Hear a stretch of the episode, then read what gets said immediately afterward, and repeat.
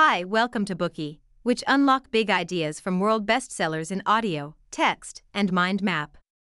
Please download Bookey at Apple Store or Google Play with more features. Get your free mind snack now.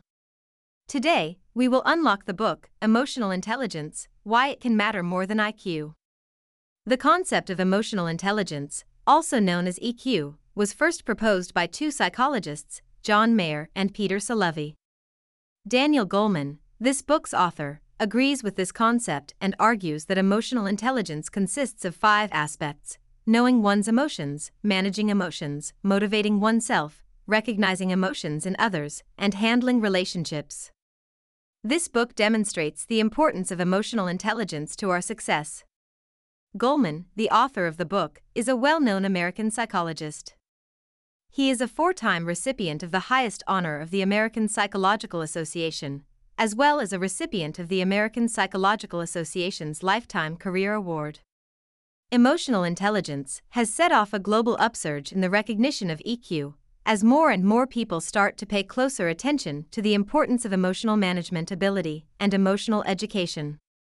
Goleman himself is known as the father of emotional intelligence. Over the years, Goleman has focused on studying how emotional intelligence affects our lives.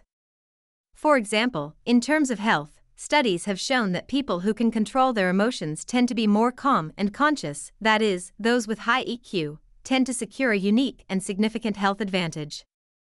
In addition to our health, emotional intelligence plays a vital role in our relationships, as well as our competitiveness in the workplace. If people are always emotional in interpersonal relationships and less communicable, they are more easily to feel stressful, and have more challenges completing their daily tasks. In terms of career development, the role of EQ is more complicated than we think. There is no doubt that IQ can predict whether a person is qualified for a specific position. Still, recent research shows that the competitiveness model of leadership at the highest level in the workplace usually includes various abilities that are based on EQ. In a group of brilliant people, people with higher EQs tend to have better leadership skills. From this finding, we can see just how important EQ is to our lives. However, it is important to note that the introduction of EQ in many psychology books in the past often comes from clinical research, but lacks enough scientific evidence. Goleman collected sufficient scientific evidence to systematically introduce the impact of emotional intelligence on our work performance, health, and relationships. He also offered strategies to improve emotional intelligence, so that more people can understand where their emotions come from and how to manage and improve them. Now, we will unlock this book in three parts. Part 1 Physiological Foundation of Emotion Management, the Emotional Brain, and the Thinking Brain. Part 2 The Nature of Emotional Intelligence. Part 3 How to Improve Emotional Intelligence. Part 1 Physiological Foundation of Emotion Management, the Emotional Brain, and the Thinking Brain. To understand the effects of emotions and the basic principles of emotion management, we need to first understand how the brain works. Therefore, in the first part of this Bookey, we will look at the physiological basis of emotion management, the emotional brain, and the thinking brain. The human brain is a product of evolution.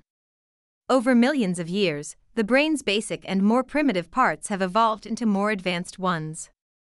From an evolutionary perspective, the most primitive part of our brain is the brainstem, which surrounds the top of our spinal cords.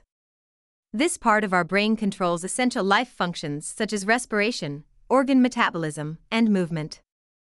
Based on the brainstem functions, the human brain was able to develop the limbic system, also called the emotional brain, which is the part of the brain that enables the emotion and memory functions of the human brain. Based on the emotional brain, the human brain developed the neocortex, the brain responsible for strategy, planning, and long term planning. Scientists believe that this part of the brain is where human reason lies, so they refer to the neocortex as the thinking brain. This tells us that the emotional brain predates the thinking brain, it is also the basis of the thinking brain development. This shows that the emotional brain has a powerful influence on the functioning of the thinking brain. Meanwhile, the thinking brain has control of the emotional brain. More specifically, how do these two brains interact with one another? First, let's examine how the amygdala, also called emotional sentinel works. The amygdala is located on top of the brainstem, near the bottom of the limbic ring, and there is one on each side of the brain. The amygdala serves as the alarm system in the brain, monitoring possible dangers around us constantly. When it notices signs of danger, it sends instructions to various parts of the brain, drives the body to secrete hormones, enables the nerve center, and activates the cardiovascular system, muscles, and internal organs so that the body can react to the stimuli. A person who does not have the amygdala will not experience fear when facing danger. The person will also not have any emotional fluctuations because they are practically emotional blind. On the other hand, the amygdala is also responsible for losing control of emotions. It is because the amygdala is so impulsive that it often reacts to raw signals with reckless anger or fear, which manifest as sudden tantrums or panic attacks in humans. In these situations, the amygdala causes automatic responses to stimuli without any conscience involved. Psychologist Joseph LeDoux found that sensory signals from the eyes or ears would reach the thalamus first. From there, the signals will travel in two pathways. The first pathway directly leads to the amygdala, and the second one first arrives at the thinking brain, the neocortex, and finally to the amygdala. The first pathway runs fast because it bypasses the thinking brain. Therefore, these signals trigger a faster response, so the amygdala can carry out automatic, unconscious reactions.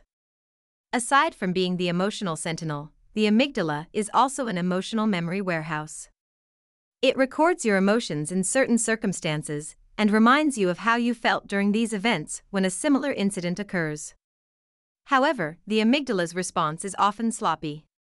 For example, if you once were almost hit head on by another car while you dodged a vehicle, and you panicked, the amygdala will retain that panicking emotion you felt. The next time you encounter a similar situation, it will ring an alarm and warn you, even if you are far away from the car on the other side of the road. From an evolutionary perspective, the sloppiness of amygdala is valuable because it helps species react quickly in dangerous situations, consequently running away from danger and saving lives. Thus, even if it is an overreaction, it is better than unresponsive because it is beneficial for the survival of species. Therefore, it is not a surprise that careless emotional responses persist to this day. However, we also know that most people are not so impulsive to start panic or throw a tantrum for every slight hint of danger in real life. Why is that? Because the prefrontal lobe of the thinking brain suppresses such impulsive responses from the amygdala. This brings us back to the signals coming out of the thalamus that travels through the second pathway. As mentioned earlier, these signals go through the prefrontal cortex of the neocortex before reaching the amygdala, and the prefrontal cortex analyzes the signals, modulates the responses, and directs the amygdala to work accordingly. This process is similar to parents trying to persuade an impulsive child, it suppresses emotional impulses. Now that we understand how the prefrontal lobe works, we can investigate how we lose our control of emotions. In other words, we react impulsively when the thinking brain fails to control the emotional brain and instead obeys it. When our thinking brain coordinates with the emotional brain, we appear to be emotionally stable. This kind of state is of great significance to our daily performance at study and work. For example, neuroscientists have found that strong emotional signals, such as anxiety and anger, create neurostatic that disrupts the prefrontal lobe's ability to hold working memory, making it impossible to think intently. This is why constant emotional distress can impair a child's ability to learn. In addition, if a child's frontal cortex is impaired, they cannot control their emotional brain, resulting in impulsivity, anxiety, and other signs of lacking self control. That is part 1 of this Bookey. From an evolutionary point of view, we learned that the emotional brain is the basis of thinking brain development. Therefore, the emotional brain has a powerful impact on the thinking brain. We also discovered that the amygdala, the emotional sentinel, and why people lose their temper. Moreover, we learned that the prefrontal lobe of the neocortex could control the amygdala and suppress excessive emotional responses. Today we are just sharing limited content. To unlock more key insights of world class bestseller, please download our app. Just search for B O O K E Y at Apple Store or Google Play Get your free mind snack now. Schatz, ich bin neu verliebt. Was? Da drüben. Das ist er. Aber das ist ein Auto. Ja, eben. Mit ihm habe ich alles richtig gemacht. Wunschauto einfach kaufen, verkaufen oder leasen. Bei Autoscout24. Alles richtig gemacht. Dir hat dieser Podcast gefallen? Dann klicke jetzt auf Abonnieren und empfehle ihn weiter. Bleib immer auf dem Laufenden und folge uns bei Twitter, Instagram und Facebook. Mehr Podcasts findest du auf meinpodcast.de. Schatz, ich bin neu verliebt. Was? Da drüben. Das ist er. Aber das ist ein Auto. Ja, eben. Mit ihm habe ich alles richtig gemacht. Wunschauto einfach kaufen, verkaufen oder leasen. Bei Autoscout24. Alles richtig gemacht.